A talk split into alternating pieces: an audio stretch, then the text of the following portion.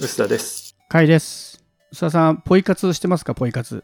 ポイ活ポイントでお得みたいなそうですね。かあの、最近ね、キャッシュレスとか、コード決済が増えてきて、お金払うと、なんか何パーセントか戻ってくるみたいなのがだいぶ増えていて、そういうポイント狙いの活動、生活をするのをね、ポイント生活じゃなくてポイ活と言ったりしますけど、一時期ね、その PayPay が始まった頃とか、すごいこうそうです20%ね還元とか、とんでもないのがいっぱいあって、その時結構ね、話題になったのが、最近ちょっと落ち着いた感はありますけど、そうですよね。どのカードでね、3%つくとかね、あの、キャンペーンの期間だけこう、いろんなペイを渡り歩くと、10%ずつぐらいお得に暮らせるみたいなのが、一頃流行流行ったというか、2年ぐらい前はそんなような時代だったじゃないですか。今もう、割とどのその、なんとかペイとか、なんとかカードみたいなのも、割と普通の還元率になってそうまですすねよね。。特に、ビザラインペイカードが一時期3%還元って結構大きかったのが、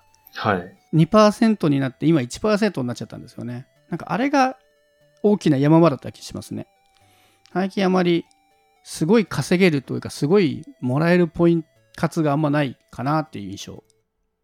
そうですね。で、あなんか、ガチ勢みたいな人はいろんなもん、ね、なんだ、ポイントサイトを経営してなんとかを買ってお得とか、結構、頑張って、そういうのをやるのはもうちょっと、ね、わかりまいし、わかりづらいんで、そういうのは僕全然やってない。だから、僕使ってるのは基本的に D 払いと、えーまあ、あと PayPay、PayPay でもセブンだけかな。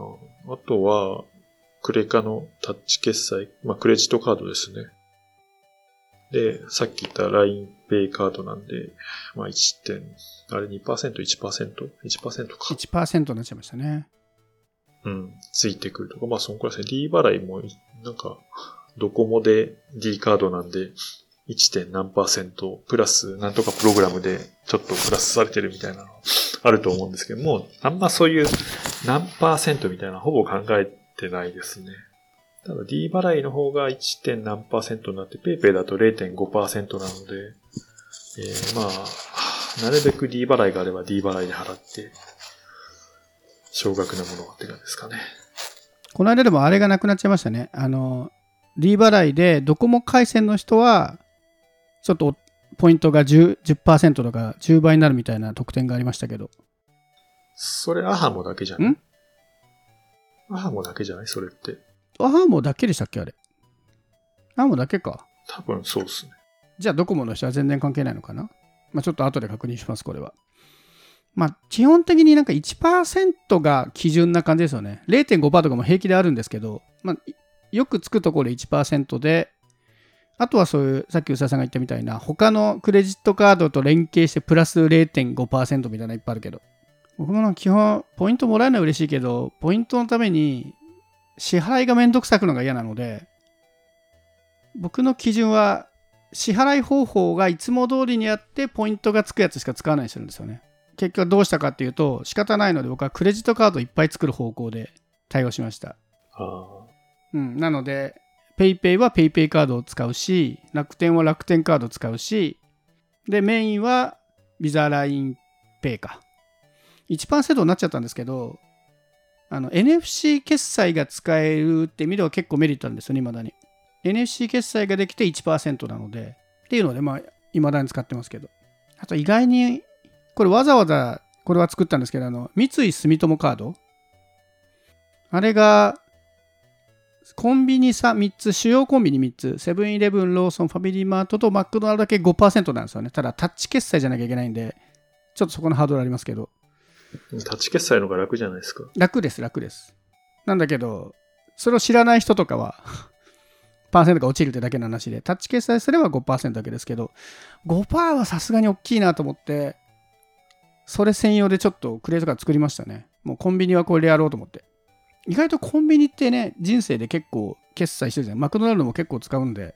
まあ、いつまで 続くかっていう問題は。そうなんですよね。結局ああいう思いの場合っていつか終わるんで。そうなんですまあ、いつか終わるけど、まあ、5%ならまあ、頑張ってカード増やしてもいいかなぐらいの感じで増やしましたね。よ。僕も PayPay カード作ったけど、完全に PayPay の裏側につけてるだけです。あでもそそうですよね。僕もそうですね。PayPay カードは PayPay にしか使ってない。まあ、元 Yahoo カードですけど。それ以外では使わないな。だから、あれですね。もう外に持ち歩きもしないですね。作っても家の中置きっぱなしで。僕も完全にそうですね。置いてあるだけです。JCB だし。あ、JCB にしたんですか？なんか JCB 持ってなかったから、うん。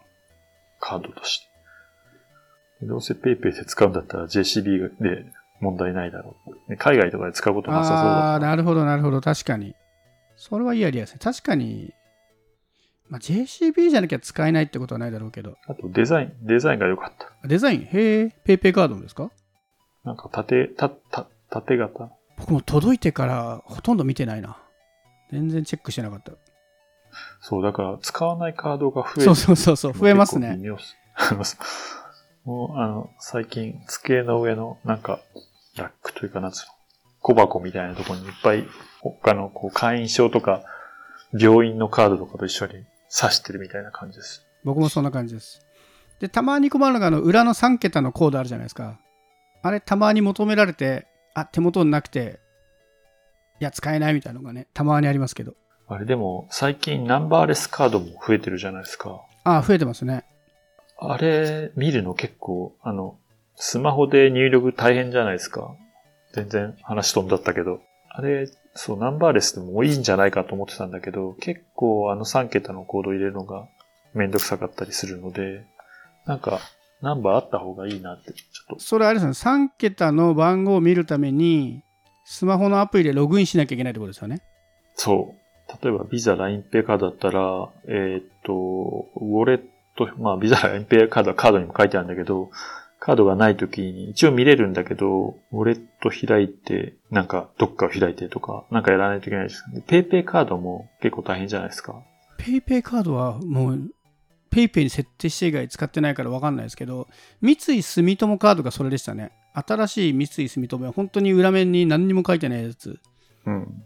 裏にも表も書いてなくて、アプリを起動すると、クレジットカード番号と裏の CVC が見られるってやつだったんですけど、本当はね、すごい楽なはずで、アプリ起動して、カードの番号を表示って押すと、指紋認証が走るんで、そんな手間じゃないはずなんですけど、僕のスマホは指紋認証が壊れてるんで、いちいちパスワード入れて開けてますけどね。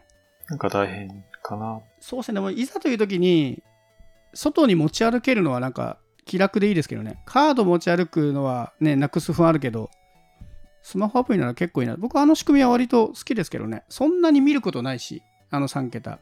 どうしてもって時に、うん、参照するぐらいで、あのセキュリティを保ってくれてるのは割とありだなと思いましたけどね。割となんでナンバーレスにしなかったりしてますね、最近。ナンバーレスが流行ってるんだけど。そうですね。なくした時の不不安は確かにナンバーレスの方がいいはいいですけどね。うん、そうですね。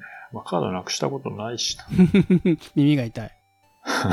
なくしたの。僕ははい。でも最近はさすがにもう、す財布を持ち歩かなくしたので、そもそもなくすことがなくなりましたけどね。そうなんだ。素晴らしい。何枚か、1、2枚か持ち歩くだけにしますけど。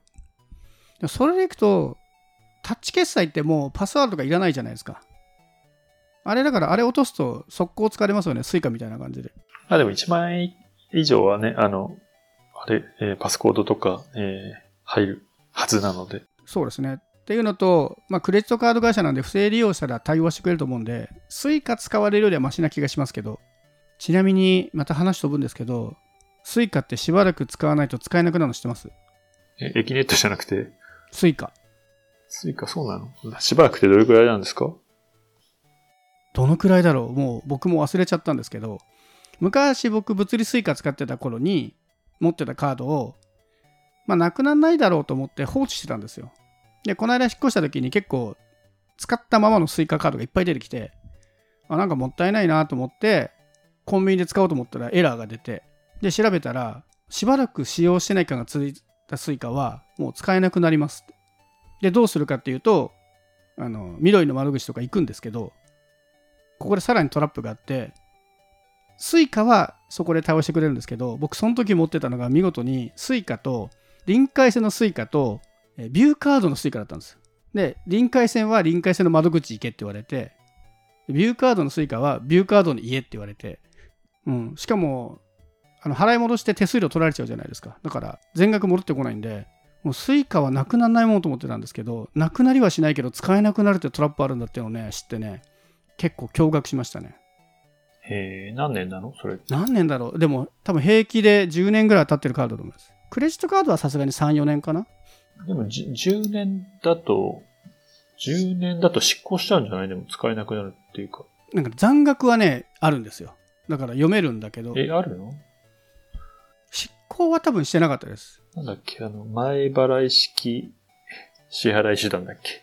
とか、多分10年とかだった気がするんだよね。僕の記憶ではさ、えーのその頃ねカードで定期で使ってたやつだったので定期の駅区間が載ってるんですけどそれがね多分10年ぐらい前に住んでた駅名だったんで、まあ、その後も普通のスイカとして使ってる可能性があるんですけど、まあ、少なくとも数年は間違いなく使ってないんですよね。なみたいやっぱ 10, 10年、10年使わないと消えるって書いてあるんですよ。あー10年は経ってないかも。でも多分もうちょっと短いスパンで残額は残ってるけど使えない。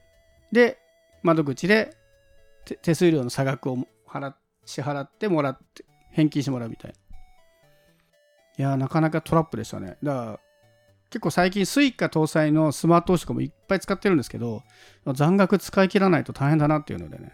まあでも昔と違ってデポジットもないし、そうですね。アプリであればデポジットないんでそこはいいですけど。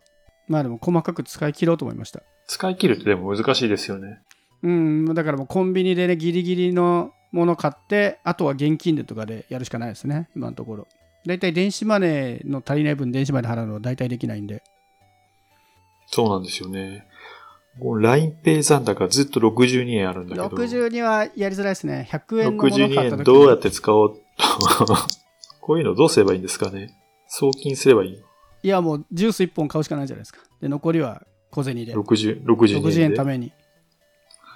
カイさんに送ろうか。あ、ください。え、62円だけ送れんの？あれ100円からとかだっけ？やったことないですね。まあ、それ送れるんだったらでも意外といいですね。ちょっとやってみようか。62円。これで僕の LINEPay は0円になりました。お、来た。62円送金されましたよ。これ実はいい片付け方ですね。送金できるやつだと。そうね。こういうのありかもね。なるほど。結構 LINEPay の送金もそういえばすげえ3年ぶりぐらいに使ったかもしれない。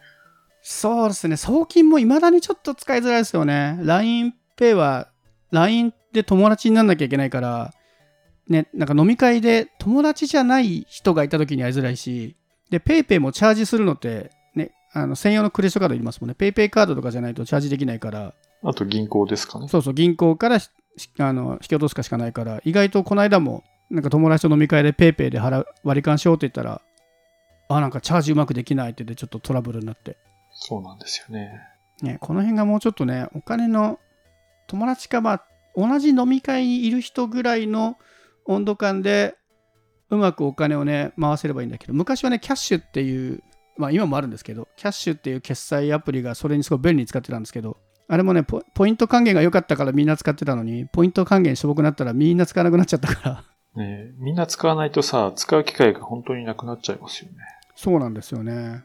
今大体友達との割り勘はもうほぼほぼ PayPay ですね。でもその使いにくさがあるんで、お金で割り、結局お金、現金で割り勘になってる気がする。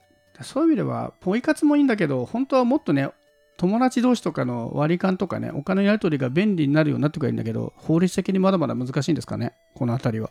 いやでも、もう、今日、今日、コトラ、携帯番号で送金できるコトラっていうのが始まったので、携帯電話番号で送金できるってなんか、au 自分銀行を思い出させますね。まあ、あるけどまだ。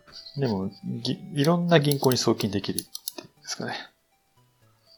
えーメガバン参考とか入ってたりするので、ただ、そのためにいろんなアプリを今のところ使わないといけないんだけど、将来的には、こう、多分銀行のアプリから電話番号でああ、なるほど、なるほどち。ょろっと送金できんじゃないのっていう、いうのは結構いいかなと思いますね。これ現状はこの専用アプリをインストールして銀行口座を連携させるって感じなんですかねそうですね。バンクペイとか J コインペイとかウォレットプラスとか、まあ銀行系のアプリに、えー銀行の口座を紐付けて、そうすると、えー電話番号に紐づいた口座に送って、えー送金できるようになると。電話番号で。えっ、と、口座番号を伝えなくても送れるようになる。これなんか非対称なんですね。その送金できる方は J コインペイとかハマペイだけど、受け取りできるのは三井住友とか三菱 UFJ も入るっていう。あ、なるほど。ちょっと面白いですね。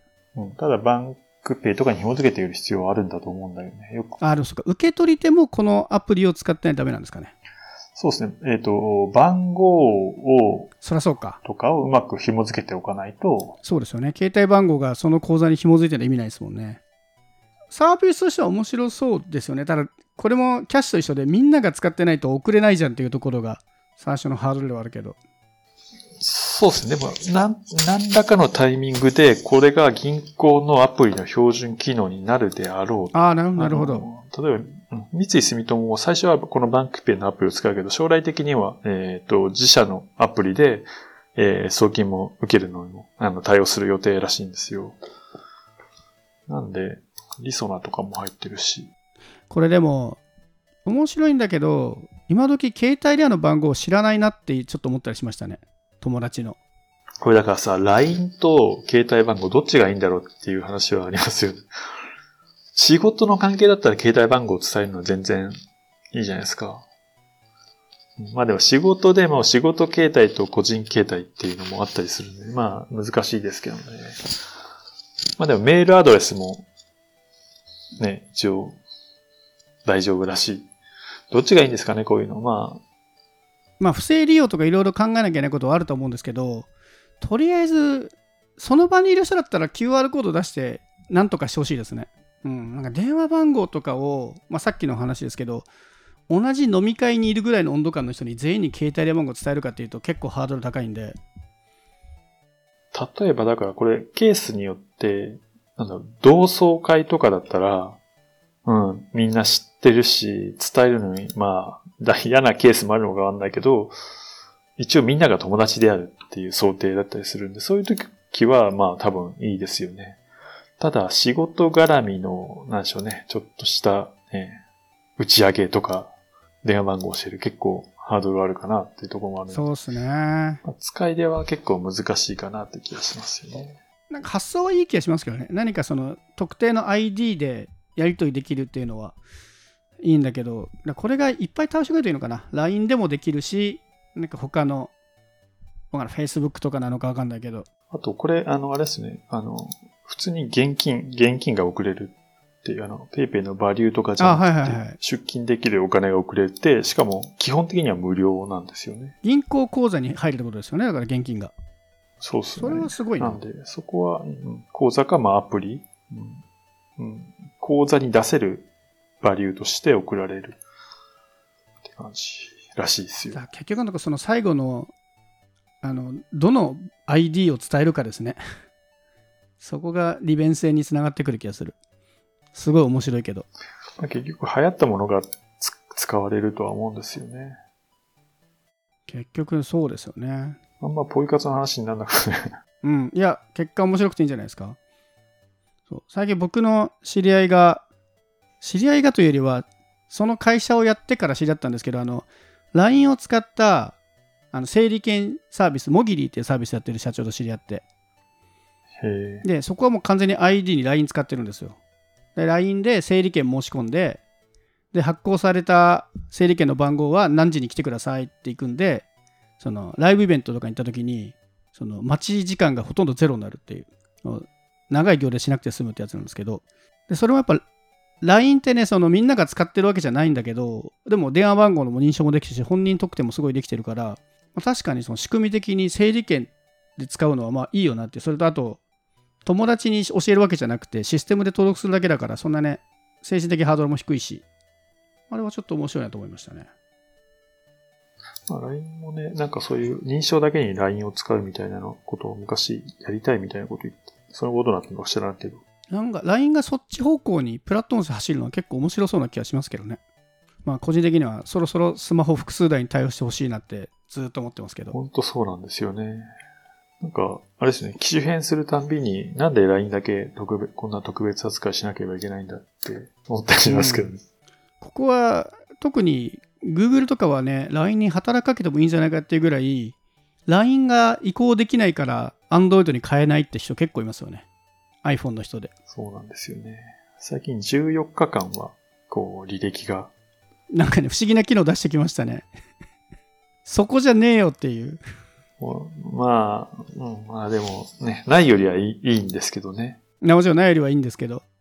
この時期は LINE が複数端末に倒してくれたらもう全然もう前向きに好きになるサービスなんで。で、それでいて、こういう、ね、個人間送金だったり、そのさっきの整理券システムみたいなのにうまく、いわゆるそのマイナンバー的にポジションとして LINE が立つのは結構面白そうな気はしますけどね。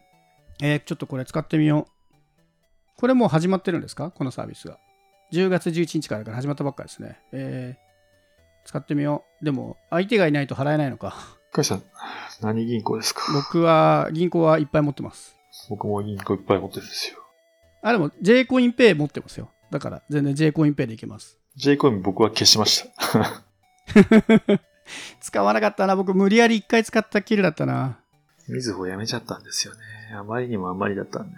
J コインペイは、あの、ネタとして、あの、何で支払う？J コインペイって言って何それっていうとこの、まで含めてネタとして持ってますね。まあでもこれで言うと、そうですね。僕が使えそうな J コインペイしかないから J コインペイだな。えーでもちょっとやってみよう。じゃあ、今度やるオフ会はみんな、このコトラで割り勘しましょ本当だよ。LINE でもいいんじゃないの？いや、LINE でいいです。